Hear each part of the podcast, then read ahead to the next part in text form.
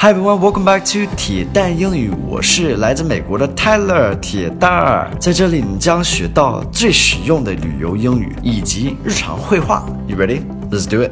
Hey guys, welcome back. Today's focus phrase is "nip it in the bud." Nip it in the bud. Nip it in the bud. I, I I'm not even gonna try to translate that, but I can tell you the meaning. Uh, if you nip something in the bud, you stop a problem from becoming serious by dealing with it as soon as you notice it.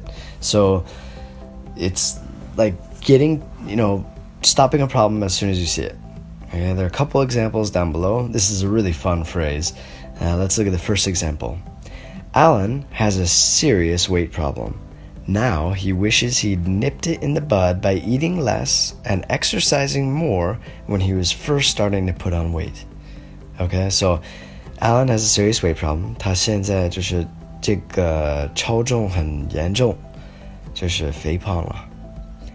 Now he wishes he'd nipped it in the bud by eating less and exercising more when he was first starting to put on weight. So 刚开始超重的时候，他他后悔了，没有减少就是吃的饮食这块，控制饮食，然后多健身。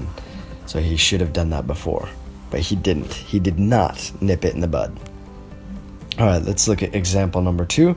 I was starting to drink too much alcohol, so I nipped it in the bud and stopped drinking altogether before it became a serious problem.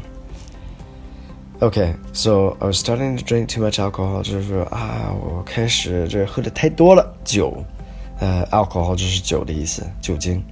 So I nipped it in the bud and stop drinking altogether. So it's like 我立马就呃面对这个问题了，something like that。